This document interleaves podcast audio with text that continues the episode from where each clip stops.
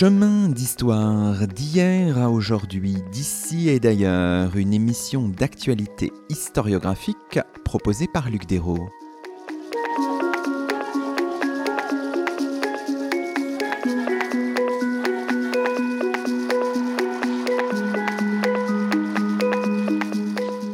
Bonjour à toutes et à tous, c'est le 80e numéro de nos chemins d'histoire, le 38e de la deuxième saison. Aujourd'hui, nous avons le plaisir d'accueillir à notre micro Denis Crouzet. Bonjour à vous. Bonjour. Denis Crouzet, vous êtes professeur d'histoire moderne à Sorbonne Université. Dans quelques jours, vous serez professeur émérite. Aujourd'hui, dans nos chemins, nous revenons sur le parcours est l'œuvre polymorphe d'un historien du XVIe siècle, auteur d'ouvrages qui sont devenus des classiques de l'historiographie des guerres de religion et des violences interconfessionnelles.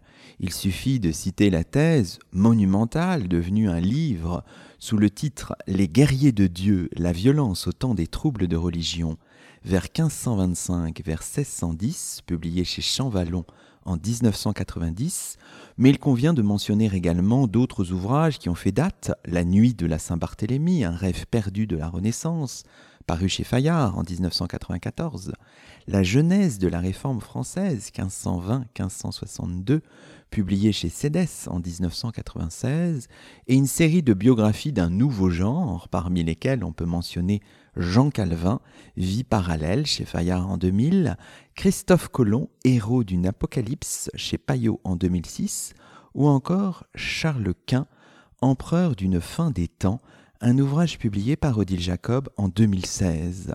Alors dans la première partie de notre émission, Denis Crouzet, on peut revenir un peu sur votre parcours. Alors, dans toute votre carrière, vous avez raconté l'histoire, mais évidemment, on peut se poser la question, est-ce qu'il vous est facile de vous raconter? D'une certaine manière, vous avez conversé autour de cet objet-là. On pense à votre livre avec euh, l'historienne Nathalie Zemon Davis, hein, L'histoire tout feu, tout flamme, paru chez Albin Michel en 2004. C'était vraiment une conversation autour de l'itinéraire de Nathalie Zemon Davis. On sait que beaucoup d'historiens aiment se raconter. Il y a une vogue un peu de l'égo-histoire. Et il suffit de penser même à votre maître, hein, Pierre Chonu. Il dit Je suis historien parce que je suis le fils de la morte et que le mystère du temps me hante depuis l'enfance. Alors, évidemment, le contexte est complètement différent pour vous, mais est-ce que ce mystère du temps vous hante depuis l'enfance, Denis Crouzet? Je ne sais pas bien. Ce qui me m'a hanté, c'était le milieu dans lequel je vivais enfant, puis adolescent. Euh, mon père, professeur d'histoire économique, euh, ma mère, qui était la petite fille d'un grand historien seiziémiste, Henri Auxerre, et puis la maison ou l'appartement qui était ouvert sans cesse à des visiteurs qui étaient des collègues historiens avec qui mon père entretenait vraiment des relations euh, d'amitié fortes, qui pouvaient être des Français ou aussi et, surtout euh, des étrangers britanniques, américains, allemands, italiens.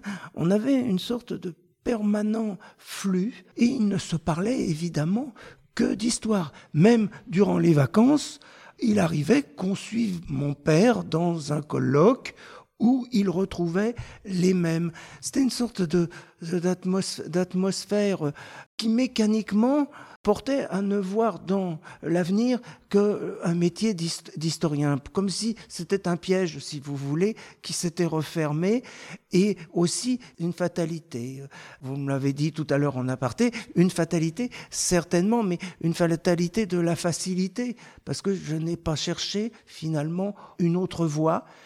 Mais si, si peut-être j'ai choisi l'histoire, c'est qu'assez rapidement, et là, l'influence d'historiens qui m'ont vraiment encadré, aidé euh, comme directeur de thèse, aussi bien Denis Richet, grand historien qui, avant la Révolution, était spécialisé en histoire du XVIe siècle, que Pierre Chaunu, extraordinaire figure, ils m'ont initié à l'idée que quand on est en histoire, on est le maître de ce sur quoi on travaille. Il n'y a personne qui peut vous, vous fixer ce que vous allez chercher et ce que vous allez trouver. L'histoire, peut-être, je, je le dis à mes, je l'ai dit à mes étudiants et, je crois qu'ils sont d'accord, c'est peut-être un des derniers espaces de liberté pure. On peut n'être que celui qui décrète son sujet, l'emmène là où on est porté. C'est un peu un monde Jules Vernien, si vous voulez, pour moi, l'histoire. Je, lisais beaucoup Jules Verne quand j'étais enfant, euh, dans ces gros volumes rouges, Hachette ou Hetzel, qui me venaient de mon père. Il y, a, il y a un double jeu de facilité, mais aussi de trouver une liberté intellectuelle. C'est ce qui me rattache un peu au passé, ces deux éléments. Oui, parce que plantons un peu le décor. Autour de vous, on l'a dit, votre père, hein, François Crouzet, un grand historien du, Royaume-Uni contemporain. Votre grand-père paternel aussi, euh, Maurice Crouzet, historien, inspecteur général. Votre arrière-grand-père maternel, Henri Hauser, que vous n'avez pas connu mais qui a marqué. Et finalement, c'est frappant hein, quand on voit votre itinéraire c'est quelqu'un qui s'est intéressé à la réforme au XVIe siècle avec un axe plutôt économique et qui a nourri aussi votre réflexion d'historien plus tard. Et qui était un historien de la réforme qui, étant libre penseur, avait une position qui le mettait un peu à part des débats agitants, historiens catholique et, historien protestant, même s'il était plus proche des historiens protestants. Et là, moi-même ayant été formé hors de toute référence religieuse, il a été une sorte de guide à distance de, temps parce que ses ouvrages sont, demeurent vraiment des balises. Ses, études sur la réforme française, une succession de petits articles sont merveilleux. Vous disiez tout à l'heure qu'il y avait une espèce de piège qui s'était refermé sur vous, mais on peut aller même plus loin. Votre épouse, Elisabeth Crouzet-Pavant, est historienne médiéviste euh, bien connue, euh, spécialiste notamment de, de la Venise médiévale. Votre fille, Guillemette, est devenue aussi une historienne, donc là, il y a une forme de, de, fatalité de Nick Crouzet C'est possible, une sorte de gang, mais on peut refaire un peu d'histoire dans une sorte de volonté de, de changer l'état de, des situations problématiques mais en tenant compte de la chaîne des historiens. Ce que je reproche un peu à certains certaines orientations euh, de l'histoire aujourd'hui, c'est de faire de celui qui écrit comme une sorte de démurge sans admirer ceux qui, dans le passé, parfois ont écrit une, une histoire désuète, mais qui ont cherché à trouver des sources, à les interpréter. Cela m'a donné toujours un attachement extrême à, des personnages que je ne connaissais pas, mais que je lisais avec, avec admiration.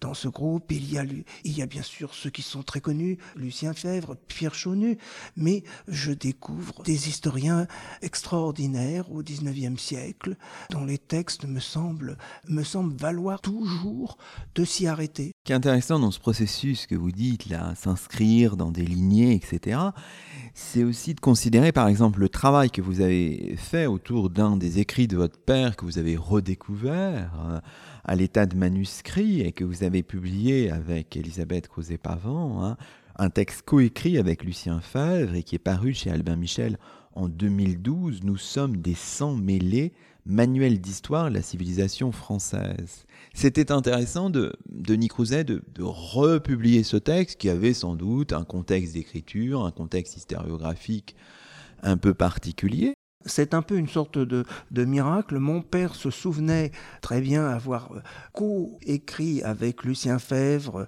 dont il était le, secrétaire pendant un temps court, ce volume, mais il pensait l'avoir jeté parce que, de dépit, euh, le texte n'avait pas été retenu par le comité de l'UNESCO qui l'avait commandité.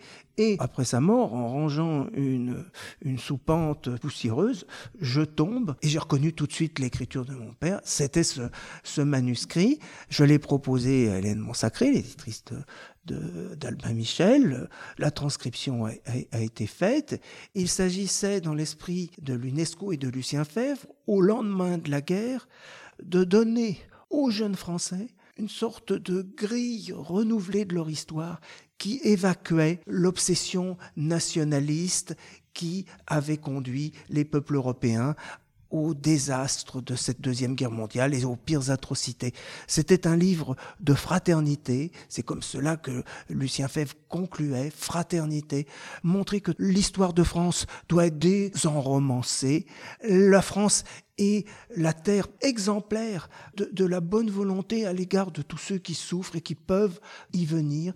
Donc, découvrir ce texte, ça a été comme trouver une réponse à ces, euh, obsessions euh, terrifiantes qui reviennent en surface de notre culture politique et qui sont rabâchées par des menteurs populistes, etc. Je ne m'arrêterai pas là-dessus. Mais donc, c'est un livre, là encore, d'une humanité extrême, puisqu'il s'agit d'enseigner à ceux qui sont comme une page blanche, à la manière érasmienne, que celui qui est différent d'eux est son frère. Alors, revenons à votre parcours. Donc, les études à Paris, au lycée Claude Bernard, Janson de Sailly, Louis le Grand l'admissibilité à l'école normale supérieure, la Sorbonne, dès 1973, on le disait tout à l'heure en aparté, vous étiez élève-professeur, hein, ce statut qui a existé un, certain temps, vous, vous, intégrez un institut de préparation aux enseignements de second degré, hein, les IPES, au titre de l'admissibilité à l'école normale supérieure, et vous êtes agrégé d'histoire en 1976. Alors pendant toute cette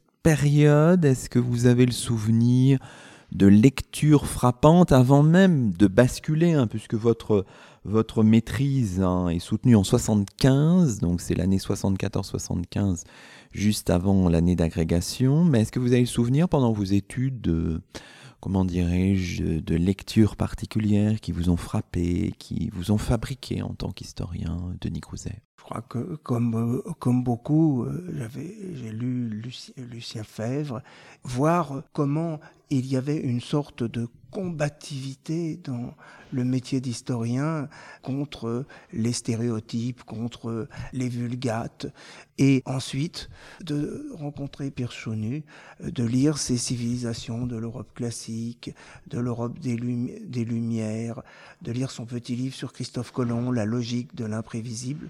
J'ai vraiment eu une chance extraordinaire avec euh, ce maître qu'il était de mode de dénigrer parce que ses positions religieuses et politiques le poussaient parfois à dire des choses que soi-même on désavouait, mais qui était une immense intelligence historique. Dans son séminaire, c'était un, un, séminaire éclectique où venaient des historiens de toutes les sensibilités, voire des anthropologues. On avait une sorte de d'intelligence vivante qui, quand il prenait la parole, et tous ceux qui ont participé de cette, de cette expérience euh, des années et des années, en restent euh, tétanisés en quelque sorte. C'est un homme généreux en plus, que les, les, collègues de ma génération ne voyaient pas d'un bon oeil. Euh, j'avais beau leur dire, mais il est tout le contraire de ce qu'il donne dans ses, certaines de ses commentaires à vif. Alors la figure de, Pierre Chenu est très importante. je donne quelques, quelques éléments. Pierre Chenu, c'est un immense historien rien, mais on voit bien dans ses publications que dans les années 70 aussi, il mène un combat démographique, si j'ose dire, qui lui donne une visibilité, qui euh, met en valeur certains de ses positionnements qui peuvent être discutés, qui sont certainement discutables, et sans doute que les gens qui connaissaient pas, comme vous, le, le personnage, l'homme du séminaire, enfin, que vous avez raconté, peuvent être dubitatifs et se dire mais pourquoi cet attachement? Là, il y a vraiment une espèce, comme vous dites, de, de fossé entre ce que vous pouviez ressentir et l'homme médiatique qui était aussi sur Radio Courtoisie, etc., qui pouvait donner à voir. Enfin, Pierre Chonus, c'était les deux visages. Les deux visages, mais une machine à, à aider à penser, formidablement. Cela fait partie peut-être de mes obsessions, toujours. Lorsque récemment Alain Hugon m'a proposé d'organiser un deuxième colloque Chonu à Caen, j'ai répondu tout de suite et nous avons eu des interventions de jeunes collègues qui ne l'avaient pas connu, Chonu. Est-ce que on peut encore lire Chauny aujourd'hui, eh bien, on peut sans doute plus le lire que beaucoup d'autres historiens. C'est ce qui a été démontré. Je signale euh, ce livre que vous avez donc euh, co-dirigé avec Alain Hugon et qui s'intitule Un historien dans ses lendemains, Pierre Chonu, un ouvrage qui est paru il y a quelques semaines aux presses universitaires de Caen. Revenons sur votre, sur votre parcours. Donc la maîtrise, c'est 74-75. Quel en était le sujet de Nick Est-ce que déjà vous étiez engagé dans euh, ce qui va finalement constituer votre thèse autour des violences interconfessionnelles, autour du religieux, dans ce XVIe siècle assez large?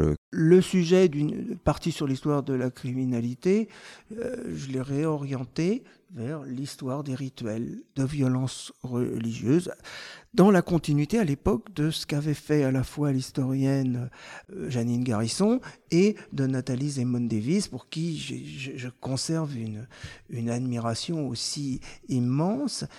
Et j'ai passé l'agrégation dans une angoisse euh, qui est celle de tous les candidats, ce qui fait que je reste très sceptique sur le système de concours français qui est une machine à rendre triste autant ceux qui l'obtiennent que ceux qui ne l'obtiennent pas. Et ensuite, j'ai voulu abandonner la, la, violence religieuse. Denis Richet m'a mis sur un gros dossier au Minuté central des Archives nationales qui était l'endettement de la maison de Dans les années 1550-1570 un sujet d'histoire sociale évoquant une problématique qui alors été développée par les historiens anglais euh, du XVIIe siècle, la crise de l'aristocratie. Il montrait que les, les, Nevers étaient, comme les autres lignages aristocratiques, euh, complètement saturés euh, de dettes et que peut-être à partir de là, on pouvait euh, déboucher sur un modèle de, militarisation de la société aristocratique en 1560 pour essayer de reprendre euh, par la guerre ce qu'ils avaient perdu dans le, luxe, les constructions monumentales. Mais j'avoue que la paléographie n'a jamais été mon fort, que j'ai eu le choix finalement ensuite entre me dire que je perdrais la vue à 40 ans ou que je devais abandonner les Nevers, car Yann Boltanski a étudié ensuite. Et donc je suis revenu à la violence religieuse au temps de ces troubles de religion que je faisais commencer vers 1525 et aller jusqu'à la mort euh, d'Henri IV. À ma connaissance, votre premier article publié en 1982. C'est dans le premier numéro de la revue Histoire, économie, société, hein, avec une magnifique préface aussi pour la naissance de cette revue de Pierre Chonu, et il porte sur la maison de Nevers. Et voilà. Et ensuite, vous évoluez vers autre chose. Ça, c'est tout à fait, tout à fait intéressant, tout à fait fascinant. Alors, l'inscription à, à la thèse d'État, c'est en 1978. Et puis, vous soutenez au début de 1989 dix années de, recherche, un peu plus. Comment la thèse d'État s'est-elle construite pour vous? Est-ce que votre objet, comment dirais-je, a changé au fil des années? Enfin, comment, comment avez-vous travaillé? Bon, ce sont des jours et des jours, cinq jours et demi par semaine que je passais rue de Richelieu à la Bibliothèque nationale en bénéficiant d'une décision qui a permis à de très jeunes chercheurs d'être recrutés au CNRS moins de 27 ans. Et l'année où je me suis présenté comme ma femme, on était plus ou moins les, les seuls candidats pour l'histoire. Et donc, j'ai copier euh, livre de raison, histoire, les libelles de la série LB, jour après jour. Je suis parti à l'aventure pendant des années en aveugle. Tout ce que je pouvais trouver, je le recopie. J'ai eu un cal effrayant qui n'est toujours pas parti à un des doigts de la main, euh, du stylo. La photocopie coûtait 1,50 euh, francs à l'époque. C'était un, un travail un peu désespérant.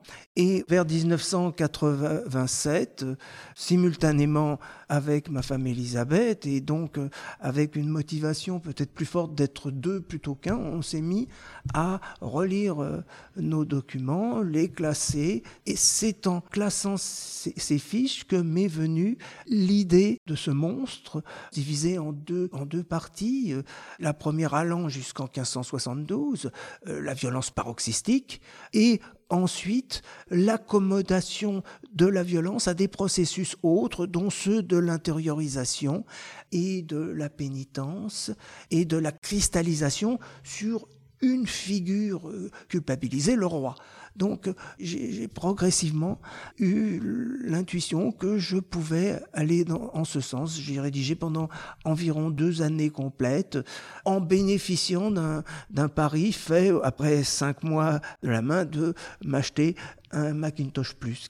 Et je me suis mis progressivement, avec ces mini-disquettes, à, travailler. Et sans cela, j'aurais jamais été au bout de, de, de, cette entreprise, à laquelle j'ai associé un, gros travail de lecture de livres d'anthropologie anglo-saxonne surtout, qui m'ont aidé considérablement. Avec quel bagage conceptuel c'est fait cette, entreprise? C'est la question qu'on peut se poser.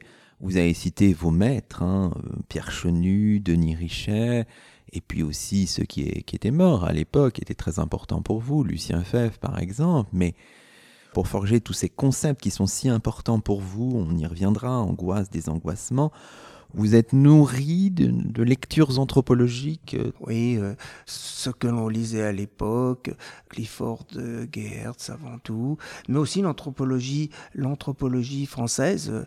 Mais bon, ce qui m'a euh, aussi porté en, avant, c'est les lectures de, métapsychologie et de ce concept de projection dans lequel ce qui est l'objet d'une quête dans le monde est en réalité ce qui est projeté de l'intérieur, de l'intériorité, de ce qui n'est pas clair à la personne qui le vit. C'est pour cela que j'ai placé au centre de l'étude une angoisse collective, un imaginaire troublé dont je pense qu'il prend vraiment son ampleur à partir de 1470-1480 cette idée que le temps du monde était court, qu'il restait peu de temps aux hommes parce que la colère de Dieu allait s'abattre sur eux et que donc s'il y avait peu de temps, il y avait peu de temps pour se préparer et donc quoi qu'il arrive un angoissement de répondre aux attentes divines et l'angoisse du péché. Et c'est dans ce cadre que j'ai aussi fait dialoguer protestantisme et, et catholicisme, euh, le protestantisme avec Luther, mais surtout avec Calvin, répondant à un désir collectif mais assumé et activé par un seul individu. Pour Calvin, il ne faut pas s'angoisser, il faut vivre sa vie au quotidien sans faire comme les papistes qui multiplient les bonnes, œuvres, qui font des pèlerinages, mais sans savoir s'ils satisfont Dieu.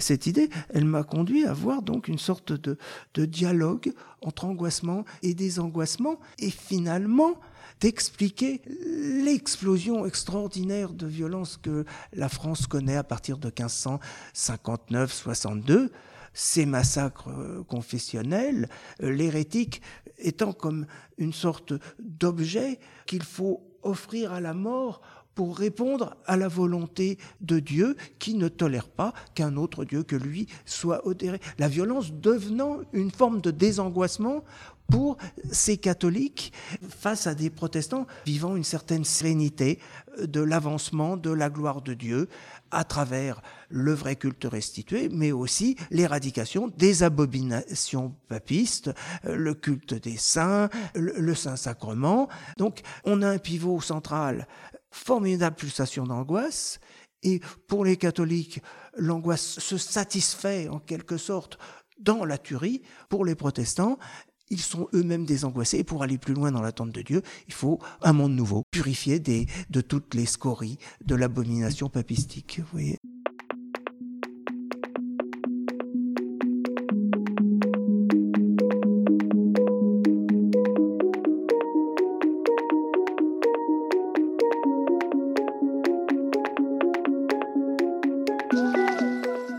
Vous écoutez Chemin d'Histoire, une émission d'actualité historiographique.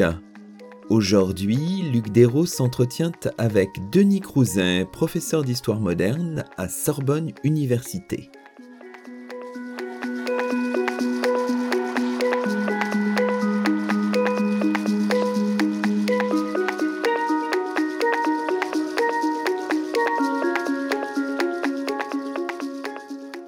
Ce faisant, Denis Crouzet, on a vraiment déjà exploré quelques thématiques fondamentales de la thèse. On a vu que c'est vraiment une réflexion articulée autour des notions d'angoisse, de désangoissement, d'imaginaire, hein, bien sûr. Et vous dites à un moment, l'imaginaire n'est pas qu'un conglomérat de représentations, il posséderait une manière d'autonomie qui le placerait au centre des mises en mouvement de l'histoire, il serait un acteur au sens où il secréterait un dialogue entre ce qui le déstabilise, l'angoisse, et ce qui surgit vitalement pour proposer un mode alternatif de restabilisation, un désangoissement.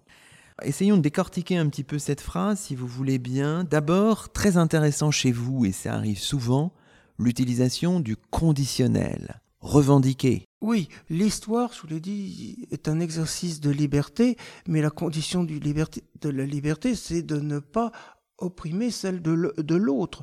J'ai reconnu des, des travaux d'historiens qui n'allait pas dans mon sens comme étant très pertinent. L'histoire ne peut pas être totalitaire. Il n'y a pas quelqu'un qui puisse revendiquer de toucher à une problématique euh, vérité. Donc euh, j'emploie souvent le conditionnel pour dire que c'est une réflexion, mais épistémologiquement, qui n'exclut pas euh, d'autres. Et même, vous voyez, sur mon livre sur la Saint-Barthélemy, dans la réédition, j'ai écrit une postface où je tiens compte de la remarque d'un collègue américain qui avait, dans un compte-rendu, évoqué la possibilité que la monarchie, outre sa fascination néo-platonicienne pour une politique de concorde, pouvait avoir été dans l'instant euh, guidée par la raison, qui n'était pas la raison d'État déjà, par la raison d'un univers qui se bloquait pour elle et dans lequel ne pouvait répondre que par un crime, que par un crime. Alors euh, c'est pour c'est pour cela que je, suis parfois un peu mobile. Je reviens sur ce que j'ai dit. Par contre, sur euh, sur l'imaginaire acteur, quand je je rédigeais ma thèse, on était encore très très empli historiographiquement par des explications euh, socio-économiques, socio-culturelles. Et ce que je, je, voulais essayer de dire, c'est que l'histoire n'est pas, au moins, un champ euh, dans lequel on peut s'engager de manière positiviste. L'histoire, c'est un possible qui peut aussi avoir comme acteur une sorte de, de dialogue entre l'angoisse et le désangoissement. Et je pourrais continuer après le, après le XVIe siècle religieux à essayer de trouver ce dialogue qui, à mon avis, ressort dans l'entre-deux-guerres avec les traumatismes de la Première Guerre mondiale et ses conséquences mortifères. L'imaginaire devient un, acteur féroce, comme il l'avait été au XVIe siècle. Entraînement, non, un des pays les plus ouverts culturellement, a au contraire aller vers les profondeurs les plus, les plus dramatiques et le, le, crime le plus grand que nous connaissions. Alors, vous montrez bien dès votre, dès votre thèse et dès votre livre publié en 1990 qu'à la saturation eschatologique de la fin du XVe siècle, du début du XVIe siècle, répondent les constructions théologiques évangélico-érasmiennes, luthériennes et surtout calviniennes qui vous intéressent au, premier chef. Hein. Vous parlez de Calvin et de la déseschatologisation du monde.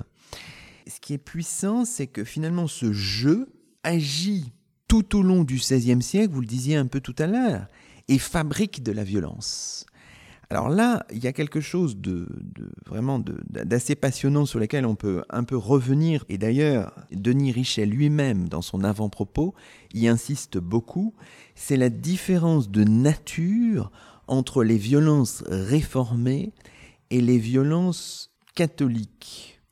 Expliquez-nous un peu pourquoi dans votre conception, dans l'anthropologie que vous, que vous brassez, il y a puissamment ontologiquement même cette différence de nature de Nicroset Pour les violences catholiques, on peut en trouver euh, les vecteurs de prise de possession de l'imaginaire euh, des, acteurs dans les prédications des euh, docteurs en théologie de la Sorbonne, dans des textes qui tous reviennent sur ce thème. Cohabiter avec l'hérétique, c'est se séparer de Dieu. Et tuer l'hérétique, c'est adhérer mystiquement à un Dieu qui est un Dieu d'amour.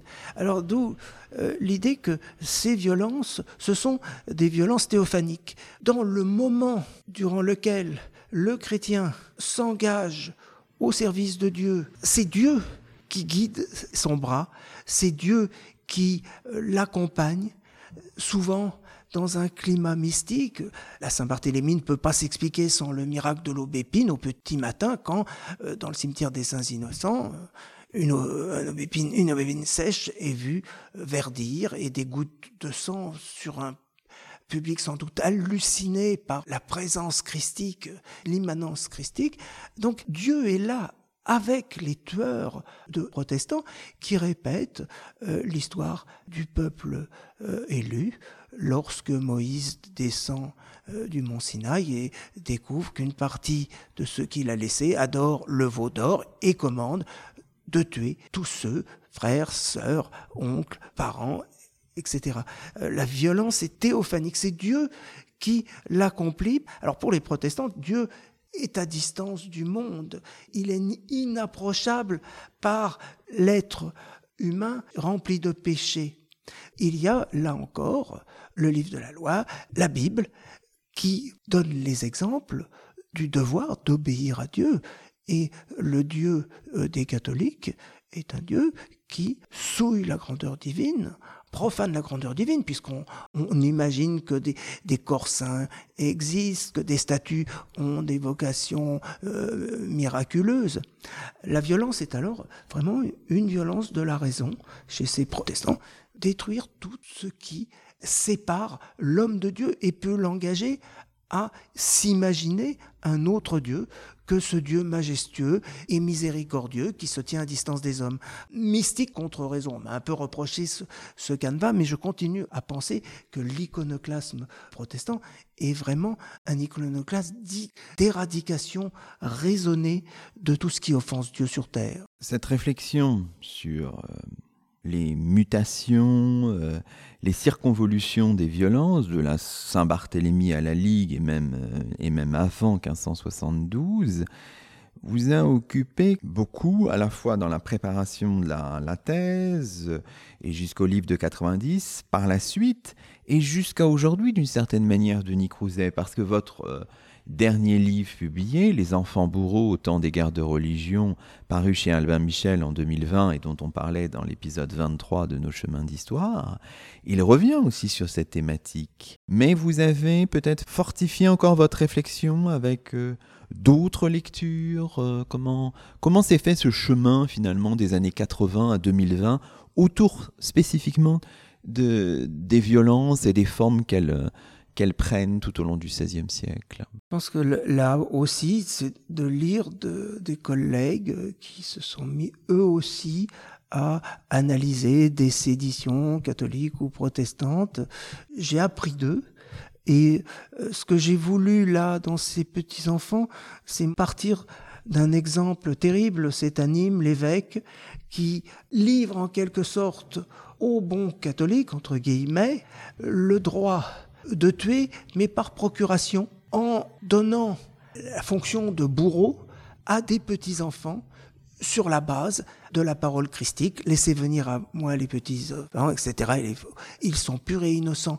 J'ai voulu revenir sur cet épisode et l'élargir. Là, anime en vous. Les récits racontent que les petits enfants lapident hors les villages, hors la ville, les hérétiques. Et qu'est-ce qui se passe à Paris en 1572 Coligny est tué, le massacre des chefs militaires a lieu, et peut-être que la transition vers le massacre collectif, qui fait 2000, 2500, 3000 morts, c'est faite par l'expérience d'immanence christique qui se jouait autour de ces bandes, de cette bande de 200, 300, 400 enfants, petits enfants, moins de 12 ans, qui traînaient le cadavre de Coligny, le brûlaient de carrefour en carrefour, jusqu'à aller l'immerger dans l'eau. Actuellement, on réfléchit, euh, je pense aux travaux de Jérémy Foy sur le massacre de masse, mais peut-être pour qu'il y ait pu avoir un massacre de masse, il fallait que, au miracle de l'Obipine, s'ajoute la transcendance exprimée par ces petits enfants torsionnaires d'un cadavre sans tête. Oui, alors continuons à tisser un peu tous les fils qui, euh, qui dessinent une œuvre polymorphe. Un de vos centres d'intérêt aussi, bien sûr, c'est l'étude des mécaniques d'estompage de la violence et de l'angoisse, hein, toujours dans ce, dialogue, hein, dans ce jeu qu'on décrivait tout à l'heure vous êtes intéressé aux, instruments, à divers instruments de ces mécaniques d'estampage, par exemple le néo-stoïcisme, puissant dans la propagande royale, le mythe de l'âge d'or, très, très puissant aussi, à l'époque d'Henri IV, par exemple. Vous êtes intéressé à de multiples figures, de multiples acteurs, et vous parlez parfois des paradigmes de l'imaginaire de la paix. Michel de l'Hospital, Catherine de Médicis, on pense à vos livres de 98 et de 2005, La sagesse et le malheur, Michel de l'Hospital ou de l'Hôpital, chancelier de France, paru chez Champvallon, et puis cet ouvrage de 2005, hein, Le haut cœur de Catherine de Médicis, Histoire d'une raison politique au temps du massacre de la Saint-Barthélemy, paru chez Albin Michel. Alors revenons peut-être sur la figure de Catherine de Médicis. Euh, vous nous dites une figure euh, irénique, pétrie d'un idéal néo-platonicien et erasmien, reine de concorde et de paix. Alors le paradoxe peut-être pour quelqu'un qui ne connaîtrait pas bien votre œuvre, c'est que finalement les linéaments de cette figure de paix sont posés dans votre livre, euh, paru en 1994, euh, la première édition en tout cas, chez Fayard, La nuit de la Saint-Barthélemy, un rêve perdu de la Renaissance. Vous dites que le pouvoir royal a essayé d'entraver le déchaînement des forces de passion jusqu'à recourir à l'instrument du meurtre et du massacre quand l'histoire lui semblait se fermer à son utopie de paix royale. Alors là, il faut qu'on revienne sur cet immense paradoxe, très fécond hein, dans votre œuvre, découvrir la paix, la concorde, dans une étude sur la Saint-Barthélemy. C'est le paradoxe et qui a agité les, les 16e de manière très très importante.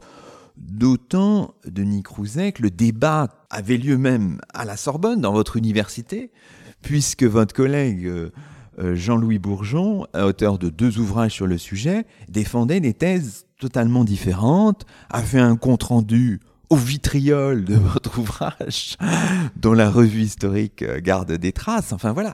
Mais, revenons peut-être d'abord sur ce, cet immense paradoxe.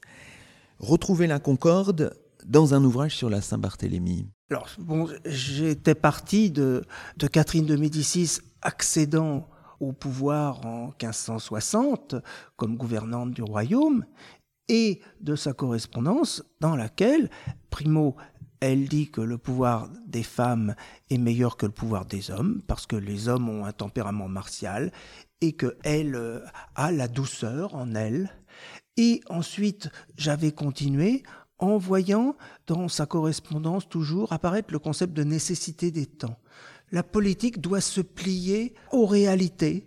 Et comme les réalités de 1560, c'est la montée en force des protestants dans le royaume, il fallait transiger, négocier et refuser une violence qui, allant à contre-courant des attentes d'un Dieu qui pour elle était le Dieu érasmien euh, d'amour, il fallait mettre la paix en priorité.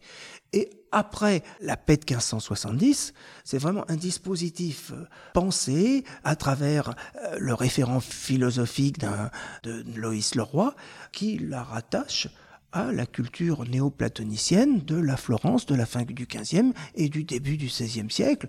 Euh, cette idée que l'univers est parcouru selon des niveaux différents par une force secrétée par Dieu qui est l'amour et pour que les hommes vivent en paix, il faut que cet amour gouverne la strate de la vie mondaine euh, sur terre où ils vivent. Sinon, c'est le chaos et l'antimonde de Dieu. Et j'ai regardé, par exemple, les fêtes que Catherine de Médicis met en œuvre, même celles qui auraient dû avoir lieu après la Saint-Barthélemy, dont on garde certainement des, des, représentations par Antoine Caron, en voyant que le néoplatonisme est vraiment une idéologie une idéologie pensée. Le roi de la Renaissance est le roi à ce moment-là, philosophe de Platon, le roi de Concorde, qui pense justement le mariage de Marguerite de Valois et d'Henri de Navarre comme l'union des, des contraires, l'amour incarné par la belle Marguerite de Valois apaisant les appétits martiaux d'Henri de Navarre, symbole de la fureur euh, potentielle des hommes.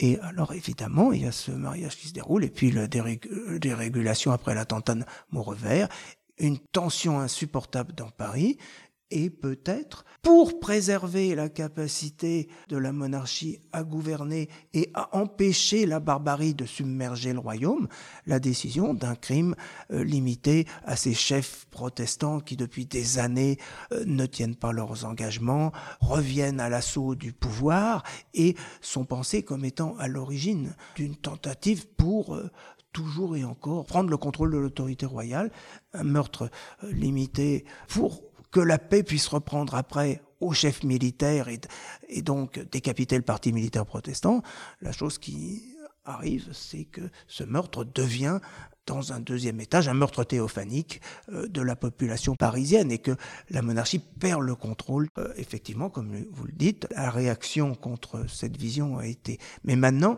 quand je lis les auteurs, je constate qu'elle est acceptée. J'ai beaucoup d'estime parce que je l'ai rencontré récemment, il a 95 ans, pour Jean-Louis Bourgeon, qui est un, grand historien. Je, n'ai jamais dit qu'il s'était trompé. J'ai juste dit que je n'étais pas d'accord. On ne saura jamais si Saint-Barthélemy n'a pas été tout le contraire de ce dont je viens de parler, une révolte euh, de l'ultracatholicisme parisien contre la concorde royale, contre la politique de, euh, de l'amour et euh, l'union voulue d'un prince protestant et d'une princesse catholique. Ces livres sont, sont de très bons livres. Je l'ai rencontré il y, a, dix jours, il est toujours comme il était. Disons les choses, hein. c'est-à-dire que non seulement il y avait les deux protagonistes que je viens de dire, donc Jean-Louis Bourgeon, vous-même, mais beaucoup de gens se sont mis aussi dans la bataille. Je me souviens d'un article de Marc Venard qui s'appelait Arrêtez le massacre.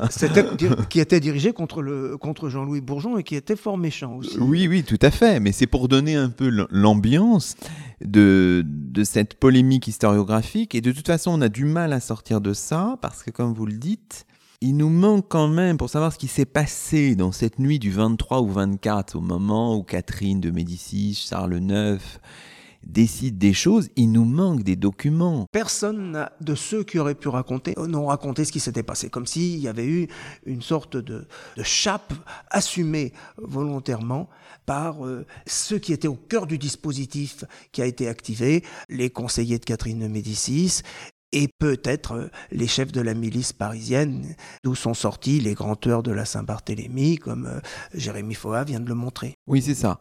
Établissons un lien avec euh, l'actualité historiographique immédiate. Je crois que vous, vous étiez membre du, jury de la soutenance d'habilitation de Jérémy Foa, qui s'est tenu il y, a, quelques jours à la fin du mois de juin. Là, on a un gros travail qui va paraître, euh, pour une première partie en tout cas, euh, au mois de septembre, hein, sous le titre Tous ceux qui tombent, il me semble, aux éditions de la découverte, un ouvrage de Jérémy Foa. On a des continuités euh, entre ce que vous avez fait dans les années 90 et ce qu'on l'historiographie telle qu'elle pense les choses aujourd'hui. Ce que je veux dire, c'est que moi-même, j'étais en continuité de certaines recherches de Denis Richet sur ce XVIe siècle. Denis Richet avait un séminaire extraordinaire où, entre autres euh, grandes figures d'aujourd'hui, il y avait Robert de Simon, Christian Jouot, pour ne donner que de, de noms, et où on étudiait en détail l'organisation parisienne du second XVIe siècle. Alors, continuons à tisser, puisque le temps passe vite en votre compagnie, Denis Crouzel, les fils de votre œuvre. Votre œuvre aussi cherche à comprendre les relations entre les individus et l'imaginaire ou des imaginaires. L'individu pris dans la tourmente des signes, dites-vous. Et par exemple, on peut regarder ce que vous avez produit autour de Christophe Colomb, hein, dans votre livre Christophe Colomb, Héros d'une apocalypse, paru chez Payot en 2006, où vous dites que finalement, Colomb est le témoin de la poussée eschatologique et de sa réception individuelle. Et on peut aussi regarder ce que vous avez fait autour de Charles Quint. Charles Quint, empereur d'une fin des temps, paru chez Odile Jacob en 2016. Vous avez proposé, dites-vous, euh, un décryptage métapsychologique, en particulier pour les années cruciales 1545-1552. C'est un, un, ouvrage très très épais.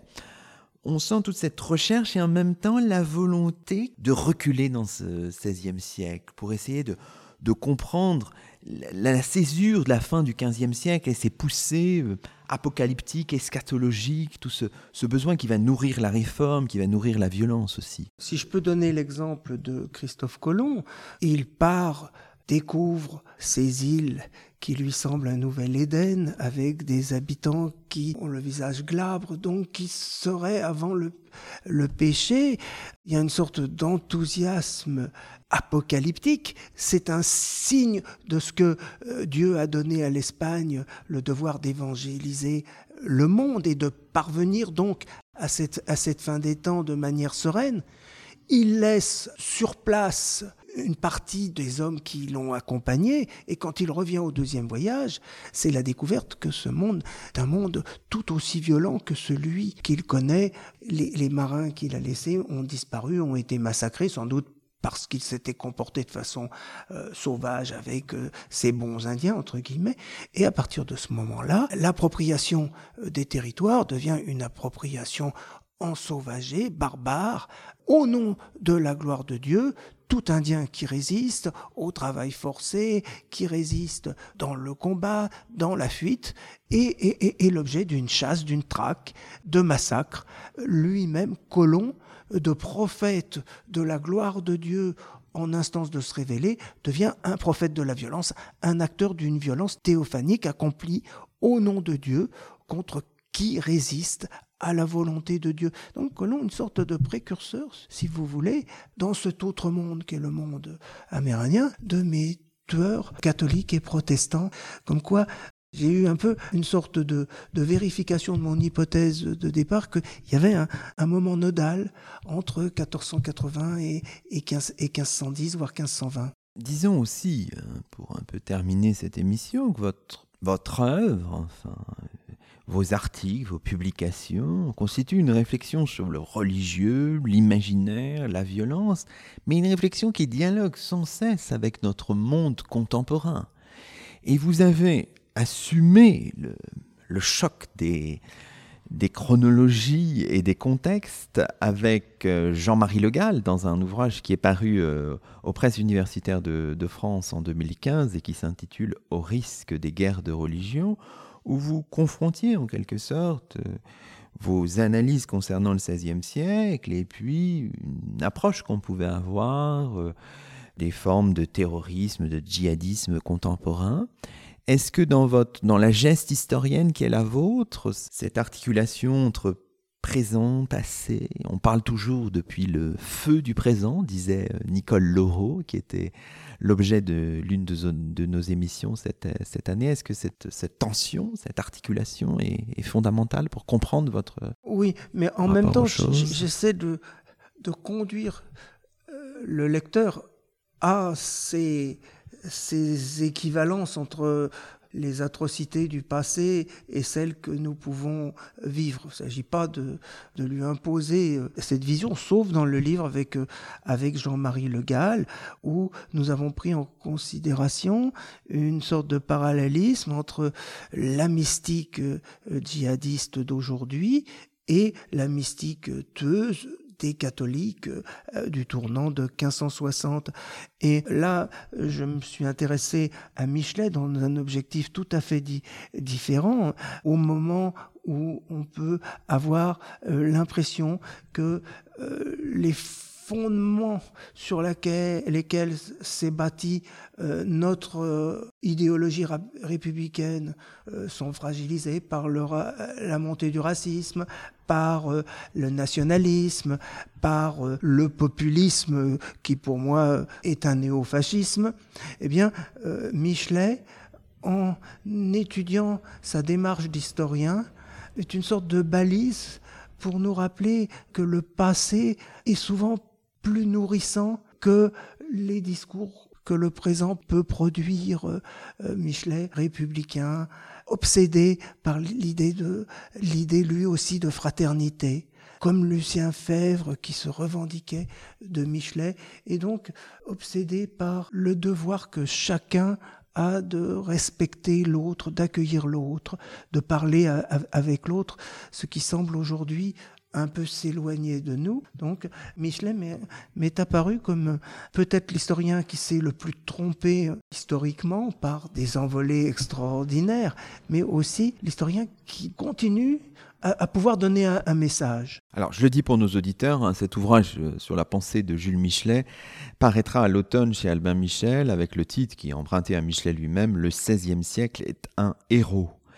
Alors, terminons peut-être cette émission, euh, évidemment, sur l'idée d'école. Vous avez, Denis Crouzet, euh, vous êtes professeur à la Sorbonne depuis 1994, après avoir été professeur à Lyon. Vous avez dirigé le centre Roland Mounier, vous avez dirigé l'Institut de recherche sur les civilisations de l'Occident moderne, vous avez formé des dizaines d'étudiants, encadré une quarantaine de doctorant docteur, enfin voilà, vous avez autour de vous euh, beaucoup de, de docteurs qui sont devenus des amis, j'imagine. Enfin, voilà, on a l'impression d'enfants Crouzet qui sont peut-être devenus aussi des frères, je ne sais pas, des amis, vous en avez beaucoup. Est-ce qu'on peut dire qu'il y a une école de Denis Crouzet ou est-ce que ça n'a pas non, beaucoup de sens? Non, non, parce que moi, vous savez, je suis quelqu'un de, de discret. En plus, nombre de, de ces docteurs que j'ai accompagnés ont travaillé dans des perspectives très différentes des, des, miennes, à mon plus grand plaisir, parce que